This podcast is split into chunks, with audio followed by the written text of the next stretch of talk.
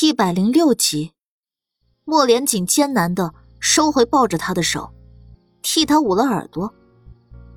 苏黎想了想，也替他捂了耳朵。两人一动不动，只等着那两人赶紧结束。不知道过了多久，那两人才结束正事儿，磨磨蹭蹭的穿着衣服。苏黎舒了口气，红着脸松手。那侍卫吧唧一口亲在女人脸上。倩儿，再熬几日，只要明日射线成功，让四小姐有去无回，公公子就会许我一件事。到时我会让左公子向你主子讨要你，我娶你。你说真的？当然是真的。那你要去害四小姐啊？人不为己，天诛地灭。我去害四小姐，才能将你讨要过来啊。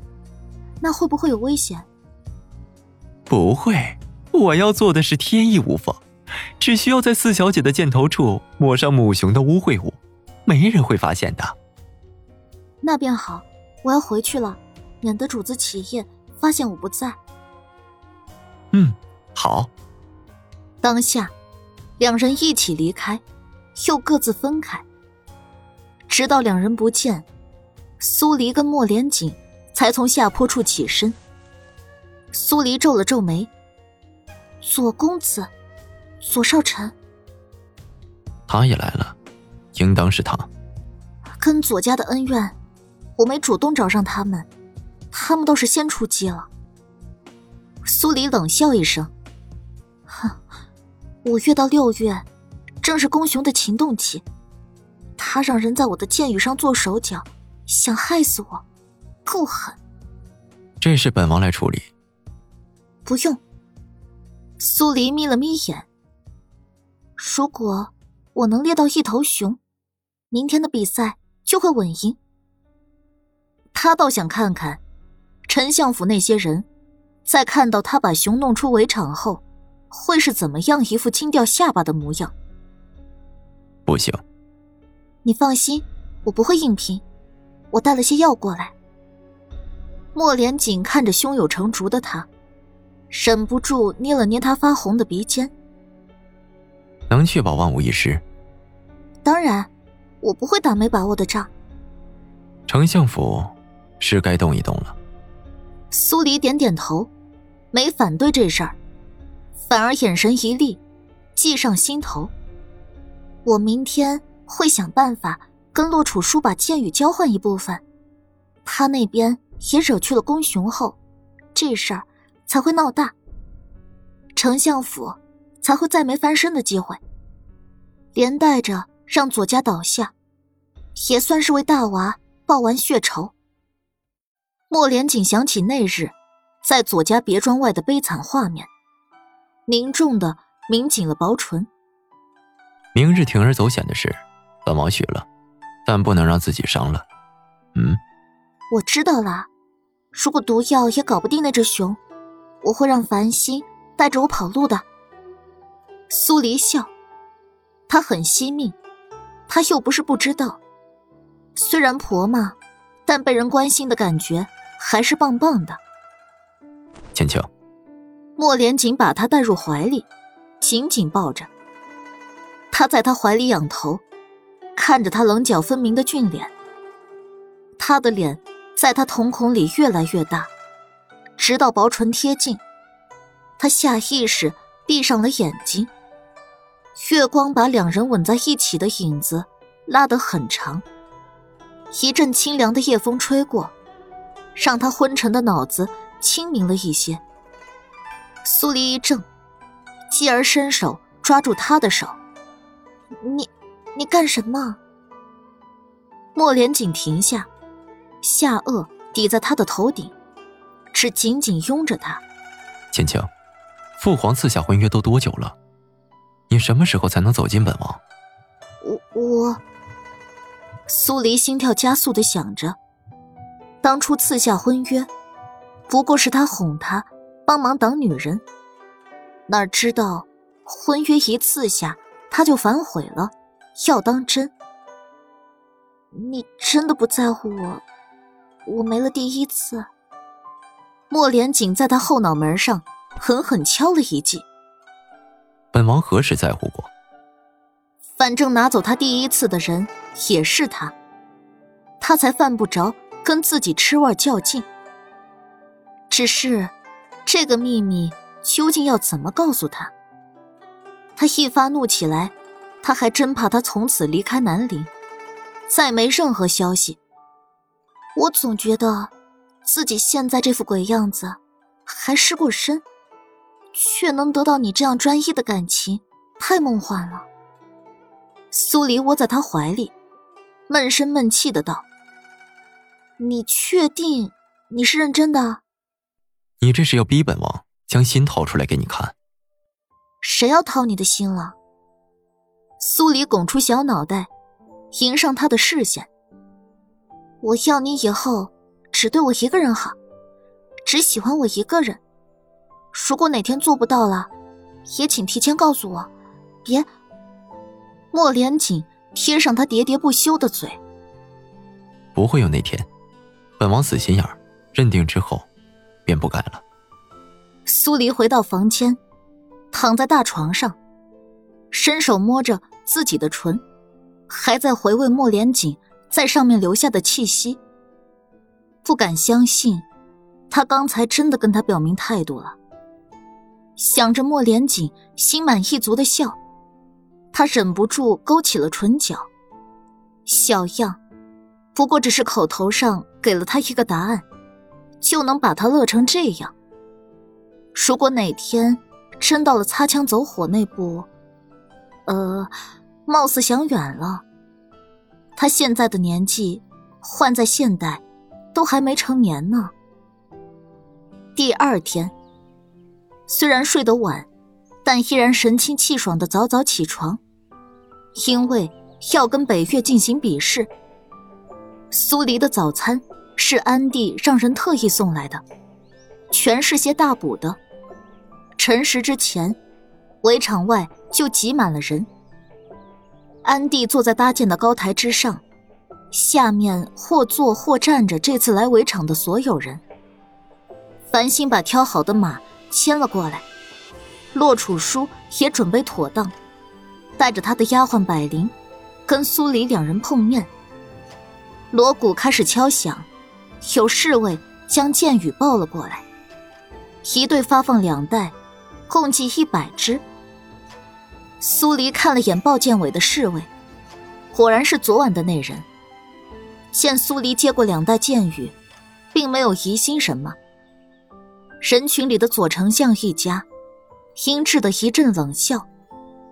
莫连锦离开安帝身侧，起身到了苏黎面前，当着所有人的面，宠溺的替他拢了拢头发。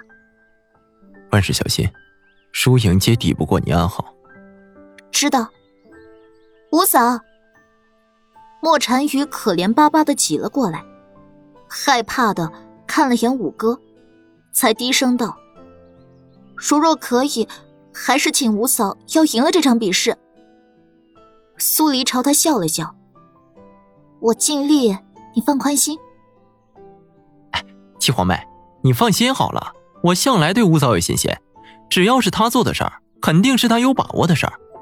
六王爷莫连郎挤了过来，安慰了莫禅雨一句，又转看向苏黎道：“五嫂加油。”随着一声高唱的时辰到。前来加油鼓劲儿的人都退开。繁星翻身上马，苏黎随后跟上，箭袋就放在两侧马腹，长弓背在肩上。四小姐，承让了。洛楚书英气十足的朝苏黎开口，苏黎回以一笑，承让。随着马蹄声起，两匹骏马奔腾而去。围场大开，身后是一片加油助威声。两队人先后进入围场里面。这个季节不是狩猎的最好时机，所以看不到那种动物遍地的画面。四小姐想去哪个方向？洛楚书停下，回头问了一句：“四是承让。”繁星将马赶了过去，跟他并肩而立。苏黎才道：“哪边都好，只是……只是什么？这是我第一次狩猎，比不过你有经验。你敢应战，我还以为你是有备而来。”苏黎呵呵笑了一声：“能否跟你换一袋剑雨，也算是沾着你的气势。”洛楚书蹙了下眉，终还是点头。将你左边的给我。好，多谢。换了剑雨，苏黎挑了东北方向，洛楚书去了西南方。越往深了去，野兽就越多。繁星的剑术也不错，跟苏黎一起，很快就猎到了不少。半炷香的时间过去后。林子里的野兽突然发疯似的往外跑，没一会儿，整个围场深处都静了下来。苏黎浑身一紧，来了。繁星放下弓箭，把苏黎之前给的瓷瓶取了出来。四小姐，我准备好了。紧接着，一侧的灌木丛刷刷作响，有小树被撞倒。那只巨物越来越近，制造出的噪音如雷鸣般钻进两人耳朵。随着最近的一棵树木被撞倒，一只巨大的棕熊显露在两人面前。繁星一个飞身掠起，脚尖点了下马背，迅速窜向棕熊。那棕熊意识到有危险，熊掌朝前一拍，立刻掀起一阵腥风。繁星闪身避开，同时把瓷瓶内的粉末朝着棕熊一撒，几个飞身掠回马背坐定。苏黎紧紧地盯着棕熊，他发怒的时候呼吸尤为粗重，大部分撒出去的粉末都被他吸了进去。那是他用九种毒物按照神方术上的方子研制而成的。随着一声惊天的怒吼，棕熊朝着两人继续扑过来。苏黎眉头一皱，把剑袋向前面扔去。然而，繁星刚才撒粉末的举动似乎惹怒了他。他全然不顾沾了母熊尿液的剑雨，目标直指繁星。这畜生倒是记仇。苏黎示意繁星：“你控制好马匹。”我怕马会受惊。是。繁星一拍缰绳，早就想逃窜的骏马，不要命的往前而去。棕熊扑了个空，接连又吼了几声，朝着两人离开的方向就猛追。四小姐，那毒药是不管用了吗？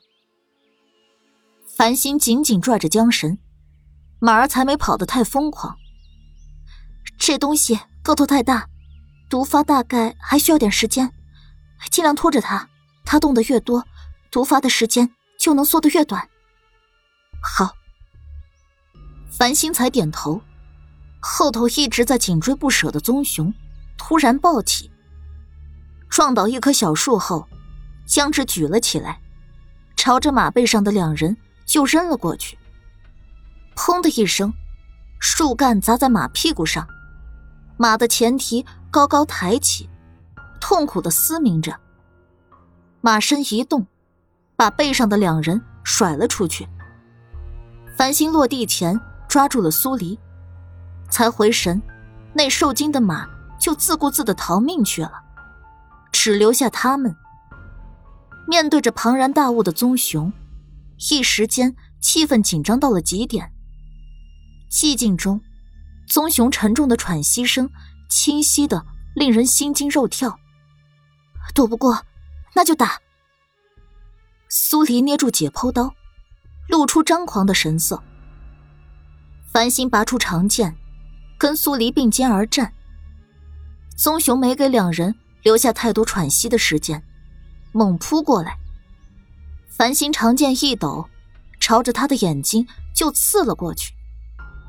苏黎紧随而上，解剖刀扎向他的腹部，棕熊一声怒吼，熊掌轻而易举拍开长剑。繁星受长剑影响，身体微微后转。棕熊的利爪顿时抓向他的后背。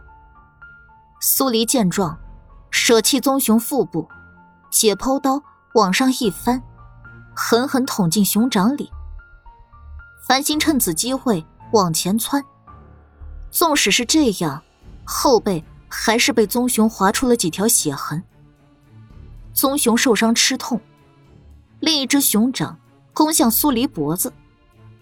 苏黎拔出解剖刀，矮身一蹲，顺势一刀捅进他的腹部。